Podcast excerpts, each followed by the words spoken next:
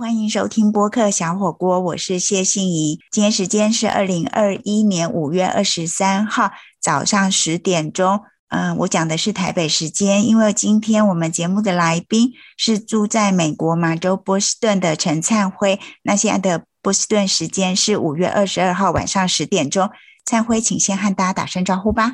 呃，大家好啊，在这疫情当中，请大家多保重。好，我非常谢谢灿辉。我们。今天是第一次尝试用 Zoom 来录音。我这次特别想要跟灿辉连线，是因为这几天一个多礼拜以来，台湾的疫情，特别是呃双北、台北、新北，都感觉让人家人心惶惶哦。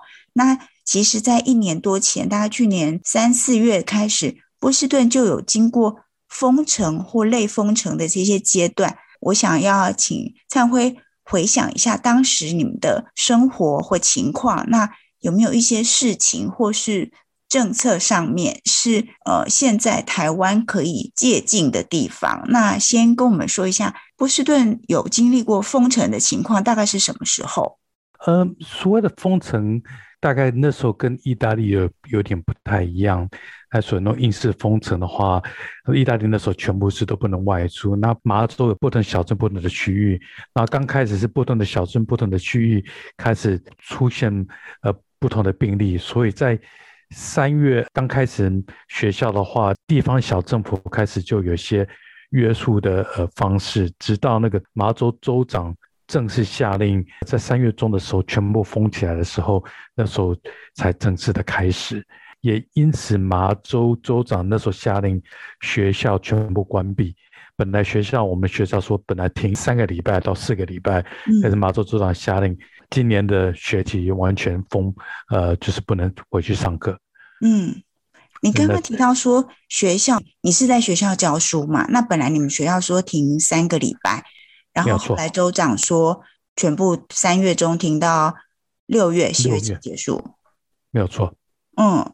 那你们学校停课，那上班呢也是停班吗？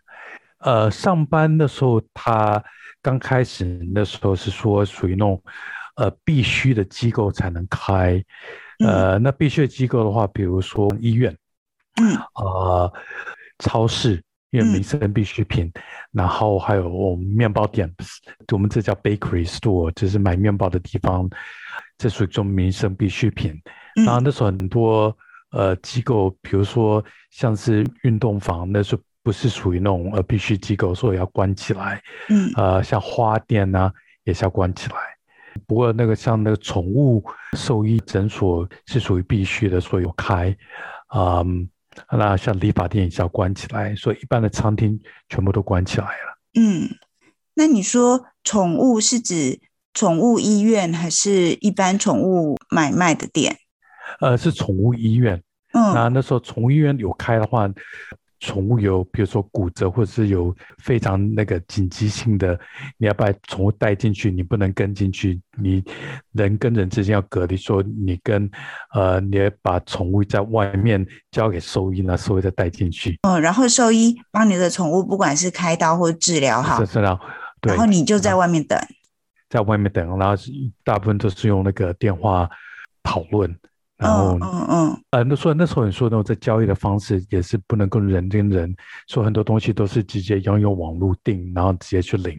比如说我要买面包，买面包是要在网上订，然后你要约哪时候去领，嗯，然后到的时候也是把你的面包放在袋子里面，放在外面有你的名字，然后要排队，然后人跟人之间要距离六尺，大概两公尺左右，然后去这样去领，嗯。那出门当然是一定要戴着口罩嘛，对不对？戴口罩，对。那可是那个时候，我记得美国好像不太买得到口罩，至少波士顿是买不太到。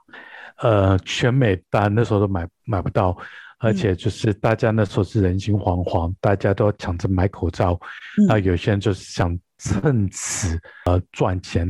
嗯，可是那时候政府有有下令，那个口罩只能卖那个呃原定价格，嗯，马上就是开始抓，连那种漂白水、消毒药水跟消毒酒精也是也是能卖空。所以那时候大家是希望说大家不出门，把那些口罩留给呃医疗人员使用，可是那时候非常不足，像一些呃隔离衣也是相当不够，所以那时候大家就是在政府机构时候开始就有做一些新的那种呃方式，把那些用过的口罩、医疗口罩回收起来，然后再用那个特别的消毒方式，再重新再来使用。因为那时候医疗机构在这方面非常非常的不足。嗯嗯嗯。那你刚刚有提到说，如果买东西，像例如说去买面粉好了，你也是要在线上先交易完，然后自己再去取货这样子吗？呃，那是在面包店，面包，嗯，面包店，呃之外，如果你要到那个那个超市去买面粉的时候，嗯，大部分人都卖完，所以说唯一可以再买到的地方是属于那面包店可以买到面粉，所以那。在面包店面粉要先预购，可是如果你要去超市的话，它有限定几个人可以在超市里面。嗯，然后那超市的话，它有一定的那个呃路程，你要顺着路程这样走，不能直接像以前随便逛，你只能一进一出这样的方式。哦，它就是人流管制。对。然后每个人不能够随意的逛，例如说在台湾，可能很多人就跑到。全联啊，好事多啊，就是然后冲到那个泡面区啊、罐头区啊，去一直不能要到那个管制，不能就是要照着他规定的动线走，动线走没有错。那每个人里在里面也要保持社交距离吗？没有错啊，那这样子能够容容纳进去在卖场里面，同时在买的人就很少，很少。所以有时候你要去买个东西的话，你要排。排上好几个钟头，所以那时候，在法令有规定，在每个超市，嗯，在最早的那个开市的前一个钟头是给那种年纪的人，六十岁或六十五岁以上的人才能进去买。嗯嗯嗯，说给那些呃在行动不方便的人可以先进去。哦，嗯，这个是在一开始的时候就是准备要封城。规定就这么清楚了，还是说也有经过那个就是挤爆卖场那种情况，然后才开始慢慢修正？才慢慢开始修正，没有错。哦，那你自己现在在在波士顿，你怎么回头看一年多前的情况，然后台湾现在的情况？就是这几天也许还好，但是在上礼拜就是疯狂的大家挤到卖场去，然后去抢购。呃，那时候刚开始也是像这样子。嗯。那时候，座长说开始封城的时候，大家开始抢购东西，卫生纸也是一样，大家很疯狂抢。可是后来马上就说，卖场只能呃，像超市就是有限定那个呃人数的时候，他们非常的强制执行，就说你只能多少人进去。对，嗯嗯。除了卖场有开，面包店有开，宠物宠物医院有开，那一般的医院有开，那对学校。你自己在学校上班嘛？你们还要去上班吗？还是改成用远距上课？在远距上课，那时候在家里，所以那时候也是突然发生，所以很多学生，大家一开始的时候只能用打电话跟学生家庭说有什么问题，然后慢慢的我们开始学生要有电脑，我们才开始让呃发售电脑或者网络公司给有些呃学生可以这样无线上网，比如说他们没有那个。经济不够的时候，所以那时候也是慢慢开始的。所以我们前两三个礼拜，大家只能打电话咨询来看，呃，一些学生，然后我们连那个 Zoom 账号都没有。嗯 嗯嗯，真的说赶快，大家开始说要申请 Zoom，然后这一切都是怎么讲？大家一开始的大家这是都很混乱的的状况，慢慢的、慢慢的在进入的状，对，嗯。好，今天我们播客小火锅现场不是现场，跟我连线的来宾是住在美国波士顿的陈灿辉。那他自己本身是复健师，现在在波士顿的一个学校担任复健师的工作。那跟我们聊到去年一年多前波士顿在类封城或封城的情况之下，工作跟上班上学的一些影响跟经验。那有没有可以值得台湾在这个时候做参考呢？主要是那个，如果是线上教学、远距上课的话，有些学生会有设备或是网络不足的情况，这时候政府是需要介入的。没有错，政府要介入，那民间也要介入。比如说民间的话是属于那些网络公司，就无线上网的，他们可以打开让学生给免费。那如果有些地方真的是连接不够的话，那可能要用到那种呃网络手机那种公司可以上网的，嗯，呃收据卡给学生。所以到时候也是要逐步的在修改，或是有问题的时候，大大家如何来。讨论如何把这些呃学生直接从网络上面上课的资源要如何分配，也是经过好几个月的琢磨才有办法给全部的学生。可是，在上网的时候，另外一个社会情况也有浮出台面。例如说，比如说你家里有你家里有四个小孩子，如果全部都在客厅，大家讲话的时候会彼此干扰到。比如说家里的家境不好，那学生不愿意把家里的背景给大家看，所以说很多学生不愿意把镜头打开。嗯，然后有的可能有些家暴的情况，那学生不愿意上网，或者是直接就所谓的脱课、跳课的情况也蛮多的。怎么叫做家暴的情况？他们不愿意上网，他在家里会被家暴，然后他就没有办法上网。没有错。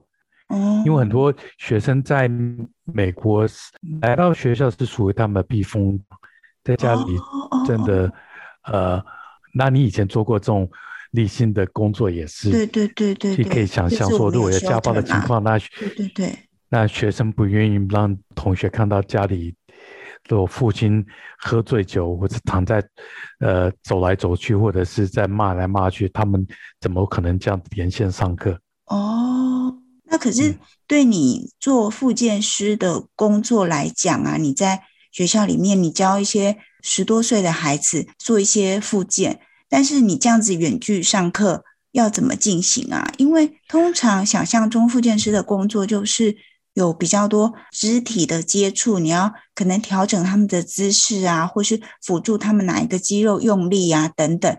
那你在远距教学的时候要怎么做呢？这个就是非常的困难。非常的困难，所以说，在这种所谓的特教有不同的呃领域去从事这方面的辅助的时候，真的是要很 creative 的方式，嗯，来来从事，很难，真的很难。比如说，你有些小孩子属于那种自闭症，如果真的不看到没有办法那个跟着互动的时候，真的对他们来讲非常非常的困难。嗯，那你能够怎么样尽力做呢？呃，有时候真的是有家长的。就真的差很多，所以又又造成另一个社会问题，因为的很多家长不能上班，在家里看小孩，对，那他们帮助收入，没有收入，所以造成很多真的很多社会的那种呃问题，所以说在真的是所谓给他风暴，所以很多父母呃，如果是单亲父母，真的是造成他的困扰；如果是双亲父母，一个人上班，一个人待在家里，也是变成从双薪变成单薪。也是很问，那那个时候问题，那个时候不管是麻州州政府或波士顿市政府，有提供什么最低薪资保障之类的补助计划吗？呃，麻州有它的最低薪资，嗯，比如说你是在旅馆工作或者是在餐馆工作，也是算实的。其实你有你有最低工资，可是没有工作就是没有收入。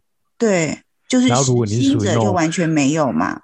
没有错，嗯，那我是属于那种呃签约者，所以我那时候即使在网络上课，或者是学生真的没有办法来，我那时候从三月到六月，我还是有薪水，还是有还是有有收入，没有影响到，嗯，所以算是一个算是一个有保障的工作。可是到底能持续多久？那时候大家也很担心，嗯嗯嗯。就是实薪的，他就没了，没了工作，没了收入。那其他的，嗯，呃，本来就失业的，或是游民，或是比较贫困的，要靠社会补助来过生活的家庭，当时州政府或市政府有没有提供特别的生活费用，让他们可以至少过生活过下去？呃，那时候就是要靠那个联邦政府。那时候，川普还是在。总统的时候，我们有有收到那个补助金，然后每个人，那之外呢，州政府跟市政府有把那个 eviction，呃，中文就说你不能呃限制迁离，即使你没有办法付房租，你不能被限制迁离。就是房东不能赶房客走的意思。没有错，没有错。可是房东有贷款要付，也是对的，房东也是很大的困扰。对，那怎么办呢？所以说，这除了那股牌效应的那种的方式。所以那时候联邦政府有跟一些银行贷款说，你就说你现在付不出来，可以 divert 延后，而不是说要付那个有有有罚款之类的罚款。对对对。哦，所以其实真的很多措施，不管是钱的啊、经济的啊、生活的，啊，社会上的公公权力都要出来解决这些疫情期间会出现不曾想象过的社会问题。没有错，所以我觉得给台湾大家的那个经验是，美国有经历过，可以借鉴来学习一下，说说所谓的那种。很多的问题真是骨牌效应，说是你真的想远一点点，呃，就是说经济上面的那种风暴，比如说很多人那个没有办法工作，比如说夜市关两三个礼拜，对一些呃一些工作者、实行工作真的是的风暴真的很大。比如说旅馆没有人来住，要怎么办？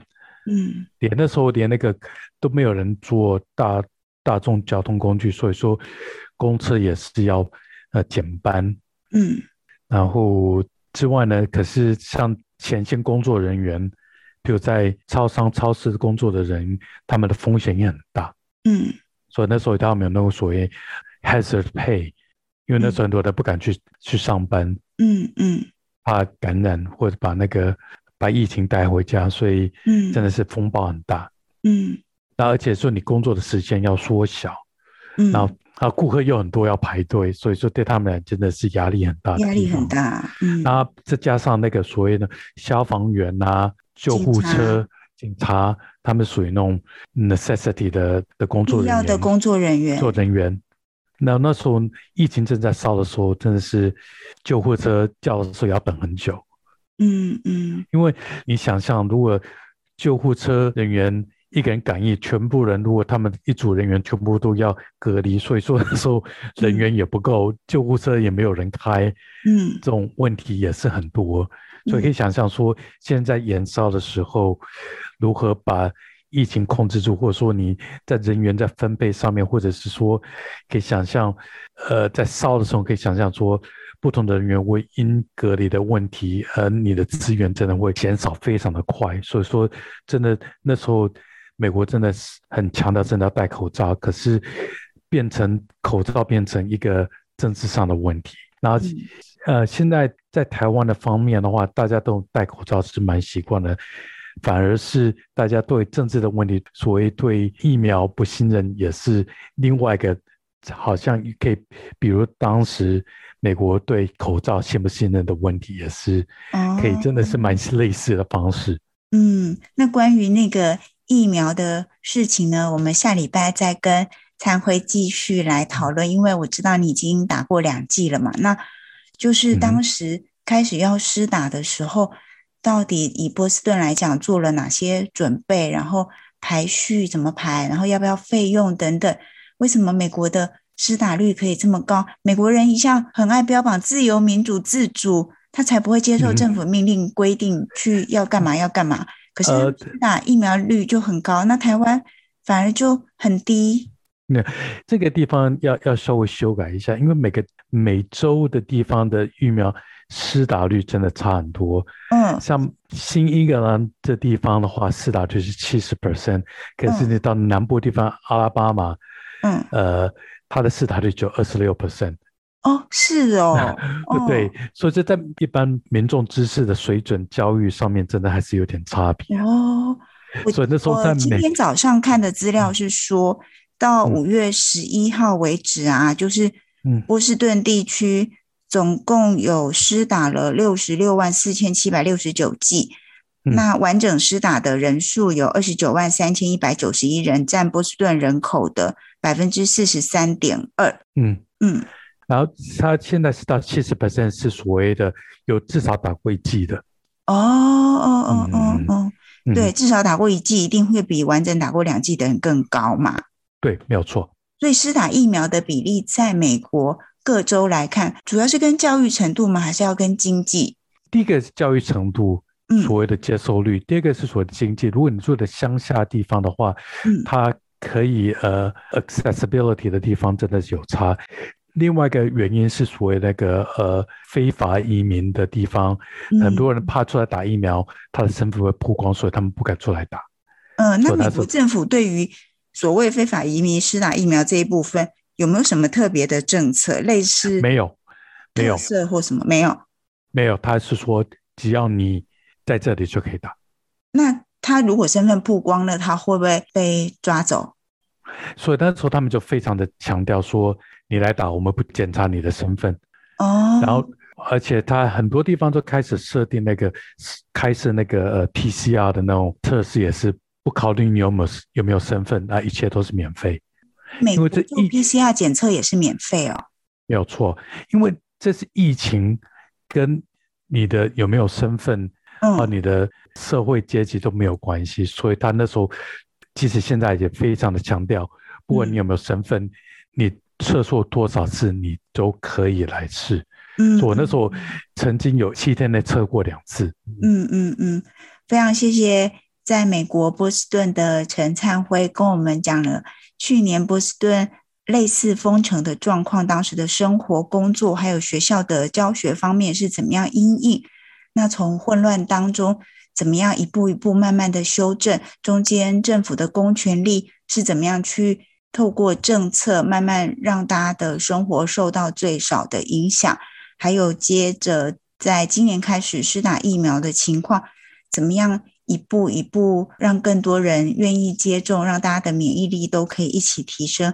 那到今天就是到五月二十二号的数字后，台湾方面已经有三千八百六十二个确诊，其中有两千七百零一位是本土，那境外有一千一百多位，还有一些。少数是在调查当中的，但我相信以过去这一个多礼拜，台湾每天几百例、几百例增加，非常快就会超过四千甚至五千。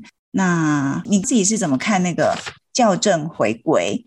你说的校正回归，你要真的看七天的那种趋势，然后因为这个病毒是有潜伏期，最多到十四天，你要真看到每一个礼拜的趋势。嗯，而不能说你这样子防毒一天两天就觉得就有效，没有效。